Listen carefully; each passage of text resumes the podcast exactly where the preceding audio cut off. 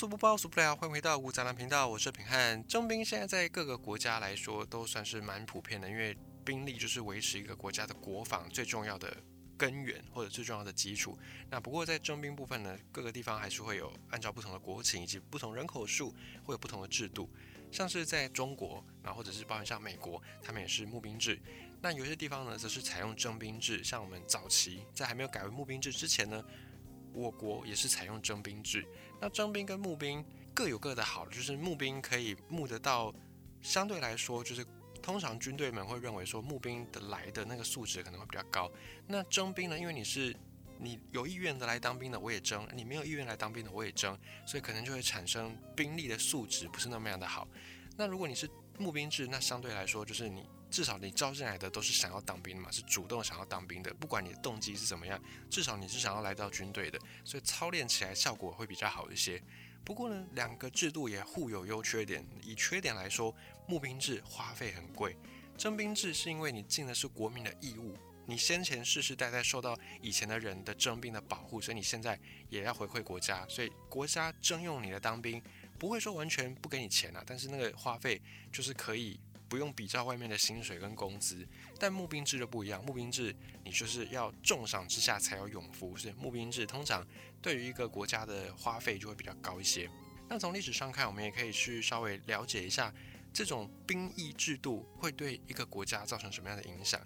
我们首先先来讲斯巴达，因为斯巴达的这个兵力制度可以算是在全世界或者在人类历史上面来说，都算是蛮创新的一套制度。斯巴达的兵役制度是世袭的，也就是今天爸爸当兵，儿子也当兵，儿子当完兵，孙子再当，世代为兵，但是男性当而已。斯巴达女性是不当兵的。以及呢，斯巴达对于当兵这个事情跟后世的兵役的征选的条件有一点不大一样。斯巴达的这个兵役制度是世袭的，也就是你这一户你是当兵的话，那你世世代代就是都当兵。那通常都是男子。当兵，而且如果你有残缺，比方说你如果生下来这个小朋友有残缺，那你基本上就会免疫。那更有甚者呢？因为在斯巴达他们的观念认为说，能够当兵是一个光宗耀祖的事情，而且当兵在斯巴达你是可以享有某些特权的。所以有一些地方，甚至在以前斯巴达统治的时候，如果这个爸妈发现，诶，这个小朋友男生生出来是不健全的，或者是有残缺的，可能就会弃之于荒野，就让他被。其他动物啃食这样子，因为他们想说，反正你出来你也不能当兵啊，你不能当兵，你又要再消耗家里面一份人口，哎，留你何用？所以甚至有这样的一个做法在。士兵制是从小开始就接受训练，那募兵制是会有个年纪嘛，通常就是满十八岁你才能够入伍。但以前的士兵制，他们是小时候你出生，然后开始能够读书写字的时候，你就会接受军事训练，而且你不生产。那或者说。你可能也生产，但是你生产的方式就跟其他的农民百姓不大一样。那像斯巴达的战士，或者像日本的武士，或者像清朝的八旗，他们是直接完全不生产。那唐朝的府兵也好，或明朝的卫所兵，他们是还是要生产的。总之呢，大致上来说，世袭的兵士兵制的人，他们从小就当兵，从小就学怎么样学习武术啦，怎么样去作战啦等等。他们基本上是不用生产，所谓的生产就是不用种田，因为以前的人是要种田温饱自己的，不像现在我们有各种很精细的行业的分工。以前要吃的饭自己种，就只能这样子。而在历史上面，我们都有读过非常有名的《木兰诗》里面的这个主人翁木兰，后来变成动画，变成电影，享誉全球。里面的主人翁花木兰，他们家就是士兵制，他们家就是代代从军的，所以呢，才会在《木兰诗》里面有提到说，可汗大点兵。兵书十二卷，卷卷有爷名。这个爷不是爷爷，我是爸爸。就以前说爸爸，有些地方的方言会称爷爷、大爷之类的。所以这个爷是爸爸哦，不是阿公哦。那么花木兰阿公我叫拍名了。如果做到阿公，在以前已经算是很不简单，已经阿弥陀佛能够活着就已经不错了，还要拉你去当兵，那这样就有点太不人道了。所以这个也不是说要拉爷爷当兵，也不是说要去拉爸爸当兵，而是说因为花家代代为兵，因为。政府给予你们的一个算是特权，就是你们可以不用种田，你们可以不用生产，不用去花这个苦力。但相对的，你们家就是要付出别的代价，就是当兵保家卫国。那没有战争当然 OK，但如果有战争，那你们就是要被派往前线去。那这个时候可汗要大点兵啦，政府要点兵啦。但是花家世世代代为兵，那这一代没有出男丁，那没有办法，你们家唯一的男丁就剩下你爸爸，所以只好拉你爸爸去从军，去肩负这个人力的缺口。那这时候花木兰呢，他就有点于心不忍，他就代父出征，代父从军。那所以这个花木兰在这里，我们要去了解，她不是那种好像平常都是打扮的很妖娇逼嘞，然后在这个时候就毅然决然从军，哦，代父出征，不是这样子。更有可能的状况是因为他们家世世代代为兵，所以他们花家对于这些兵马，对于这些功法本来就是很熟悉的。那花木兰在家里面从小可能也就耳濡目染，说他爸爸是怎么样在训练的，所以更有可能的情况应该是花木兰。他可能从小接触这些武术啦，接触这些战斗的技巧，也学习这些技巧。那在体型上面呢，他可能也是属于比较人高马大型的，不是那种小鸟依人型的。所以在花木兰的木兰诗里面才会讲到说，木兰甚至从军十年都没有被同袍发现。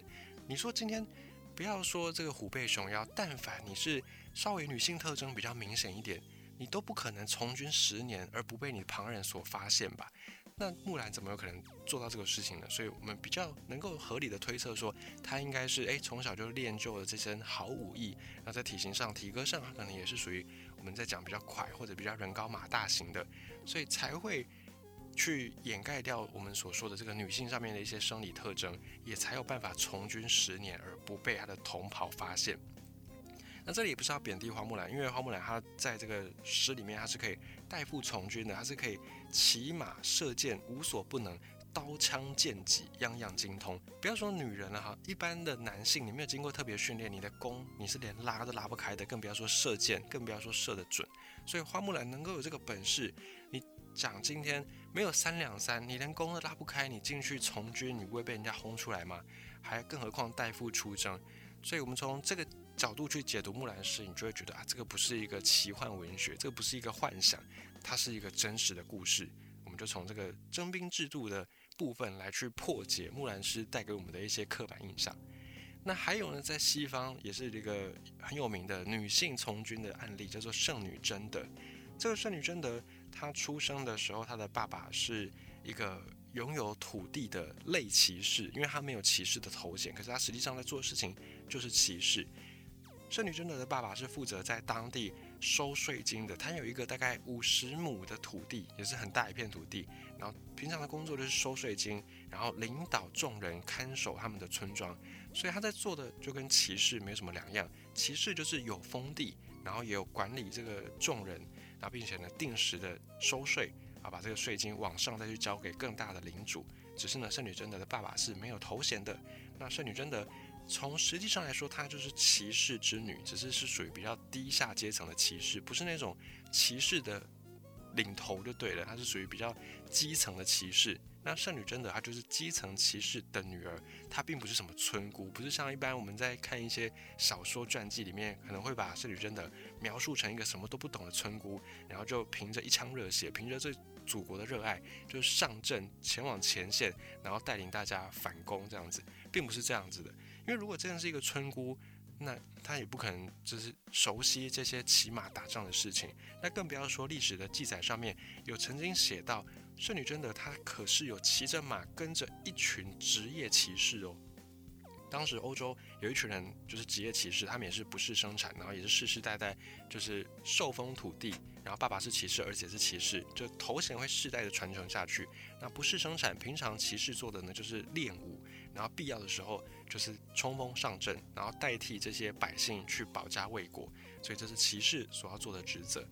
记载上有写到，圣女贞德曾经骑着马跟着一群职业骑士跑了两天两夜，完全没有掉在后面，完全没有落队。所以如果你是一个村姑，你会骑马吗？马不是随便人都能够有的，然后你还要骑马，还可以全速的跑两天两夜，还不会掉队。你没有一点本事，你真的有办法做到这件事吗？那更不要说你现在你是一个村姑，你上去领导这些职业骑士，他们要听你的领导吗？他们要服从你吗？所以从这个角度来看，圣女贞德比较有可能是骑士的女儿，所以她从小对于这些骑马啦什么的武艺，她都能够比较熟悉。否则，她如果是村姑，怎么有可能写下如此辉煌的历史呢？在圣女贞德那个时候，已经是要顶着铠甲。然后要穿着这个很厚重的，可能几十公斤的这个铠甲，然后拿着盾牌，拿着大剑，哦，冲上前面去跟这些英国的士兵肉搏。如果你只是一个村姑，你真的有办法驾驭这些东西吗？可能没办法。不要说村姑了，很多男性农奴，哦，如果你是种田的男性，没有受过训练，你也是背不起这身铠甲，你也是拿不起这些盾牌大剑的。所以更不要说这个圣女贞德是一个生理上的女性，她更没有办法很轻易的去负担这一些。